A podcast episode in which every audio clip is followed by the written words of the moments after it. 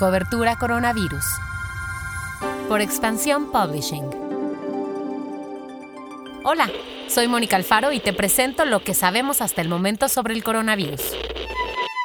Noticias.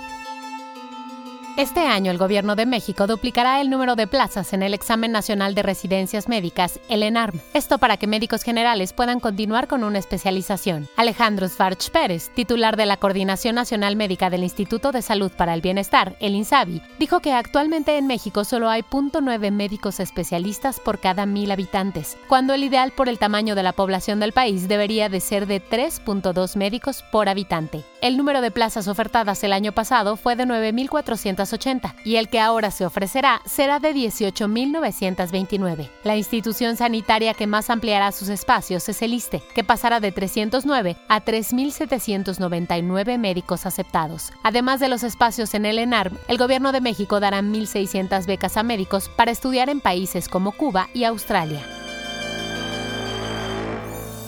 Pasamos a lo que pasa en el mundo.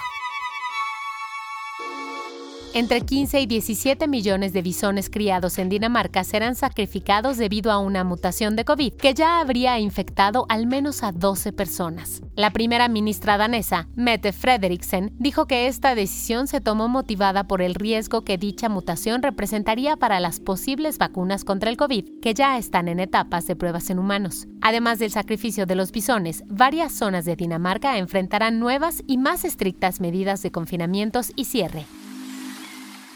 Vacunas y tratamientos. Un funcionario británico dijo que se retrasará el calendario de entrega de la vacuna que trabajan AstraZeneca y la Universidad de Oxford. El funcionario dijo que este año su país solo recibirá 30 millones de dosis de los 100 millones que se habían acordado en mayo pasado. El encargado de pruebas de la Universidad de Oxford dijo que ahora esperan que estos 30 millones de dosis lleguen a Reino Unido antes de fin de año, aunque el momento exacto no está claro, ya que esto depende del número de contagios. Siguiendo con esta vacuna, la farmacéutica AstraZeneca también informó que en cuanto reciba los resultados positivos de sus pruebas en humanos en Reino Unido, Brasil y Sudáfrica, solicitará la FDA de Estados Unidos la aprobación de emergencia de su fármaco. El guion de este podcast fue escrito por Giovanni Mac con información de Lidia Arista y las agencias AFP y Reuters. Yo soy Mónica Alfaro y espero que tengas un gran fin de semana. Nos escuchamos el lunes.